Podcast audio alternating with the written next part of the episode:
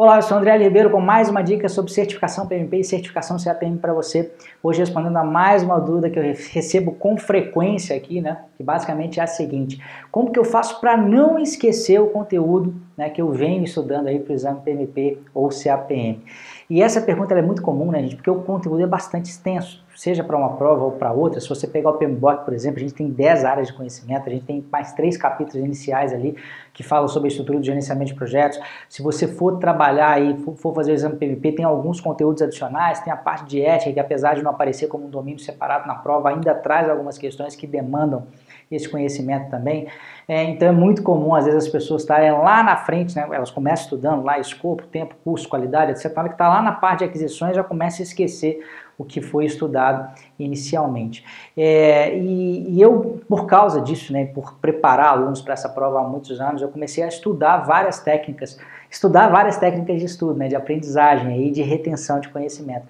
É, e uma delas, né, uma dessas técnicas que eu estudei, que eu vi que ela, ela é a base para todas, as, todas as outras, é uma técnica chamada revisão espaçada ou repetição espaçada que basicamente é você tomar contato com o mesmo assunto mais de uma vez. Então, se você estudou lá o capítulo de escopo, você não vai estudar escopo e só pensar em escopo quando você passar por todo o PMBOK.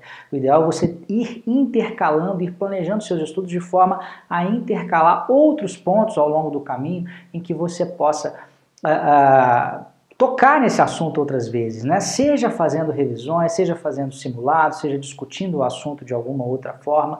Né? Por exemplo, dentro do meu curso a gente tem, né, para cada módulo eu tenho um módulo pré-gravado com os vídeos a respeito daquela área, depois eu tenho o simulado, quer dizer, uma outra forma de você ter contato com esse assunto, depois a gente tem a, as aulas tira dúvidas, que são mais, é mais uma aula gravada que você vai poder assistir e, e, e esclarecer tanto as suas dúvidas quanto ver o esclarecimento de dúvidas dos, dos outros alunos. Depois eu tenho um outro conceito chamado aula VIP, né, em que eu trago pontos mais avançados a respeito das áreas. A gente tem também aulas em vídeo. Quer dizer, então eu só estou mostrando a forma como que eu, professor Andriele Ribeiro, fiz para que meus alunos pudessem implementar revisões passadas dentro dos seus estudos. Então lá dentro do nosso curso está tudo pronto.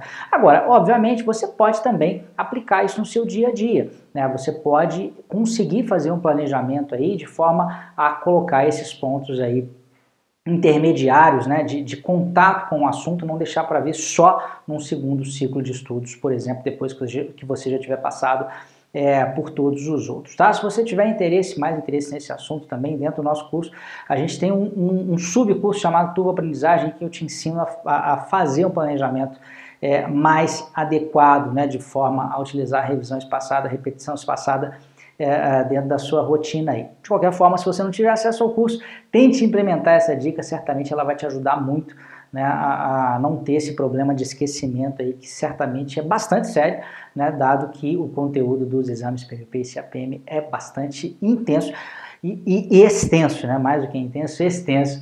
É, e se você gostou dessa dica, eu queria te convidar para um workshop em que a gente vai estar tá falando de várias outras dicas a respeito da prova.